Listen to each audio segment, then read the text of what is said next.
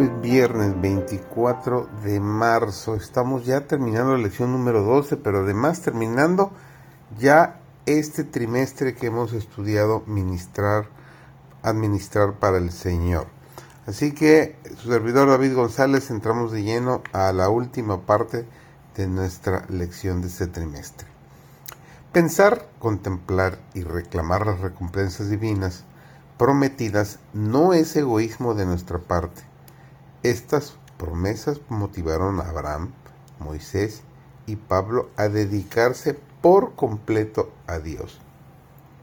En Hebreos 11, el capítulo famoso de la fe, Pablo afirma, sin fe es imposible agradar a Dios, porque el que se acerca a Dios necesita creer que Él existe y que recompensa a quien lo busca.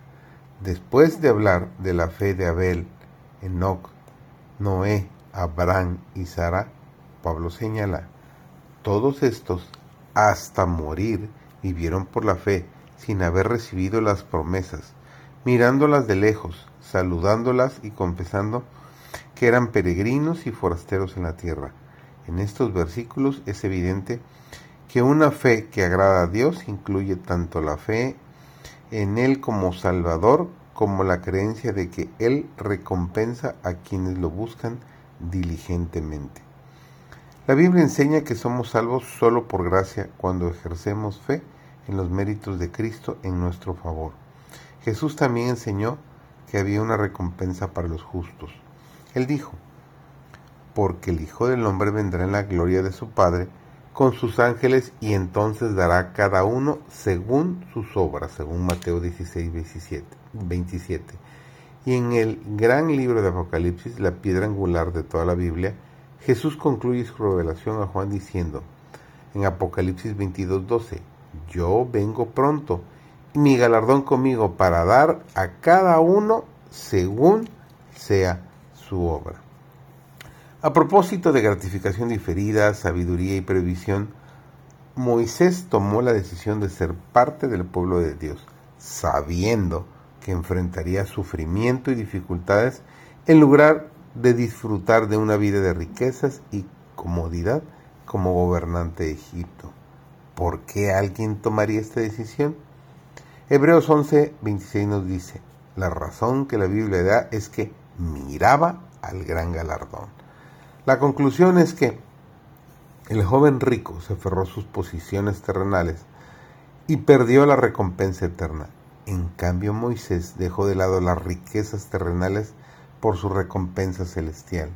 Su sabiduría se refleja en la decisión del hombre que encontró el tesoro escondido en un campo y lleno de gozo vende todo lo que tiene y compra ese campo, nos dice Mateo 13:44. Lo que dejó de lado no era nada en comparación con lo que ganó. Estaba muy feliz de haber hecho su intercambio. Por lo tanto, para los seguidores de Cristo hay recompensas ahora y en la eternidad. La Biblia registra muchas recompensas actuales.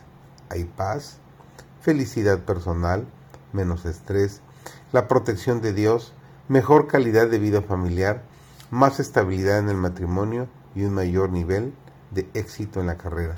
Podemos agregar a esto el gozo de estar en una relación de pacto con Dios, la satisfacción de apoyar la obra de Dios y la bendita esperanza de la segunda venida de Jesús.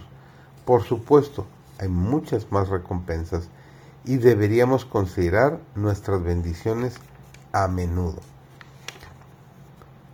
Mantengamos la vista puesta en el premio nuestro corazón estará donde esté nuestro tesoro.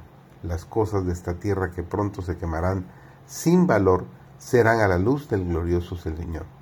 Luego, con cada día que pase, a medida que nos acercamos a la segunda venida o al final de nuestra vida, en lugar de pensar en los tesoros que dejaremos atrás, podremos pensar en nuestros tesoros celestiales y percatarnos de que nos estamos acercando a ellos nuestros pensamientos se fijarán en las grandes recompensas de la eternidad. Todos nuestros planes los haremos con referencia a la vida futura e inmortal. Nos sentiremos atraídos hacia nuestro tesoro.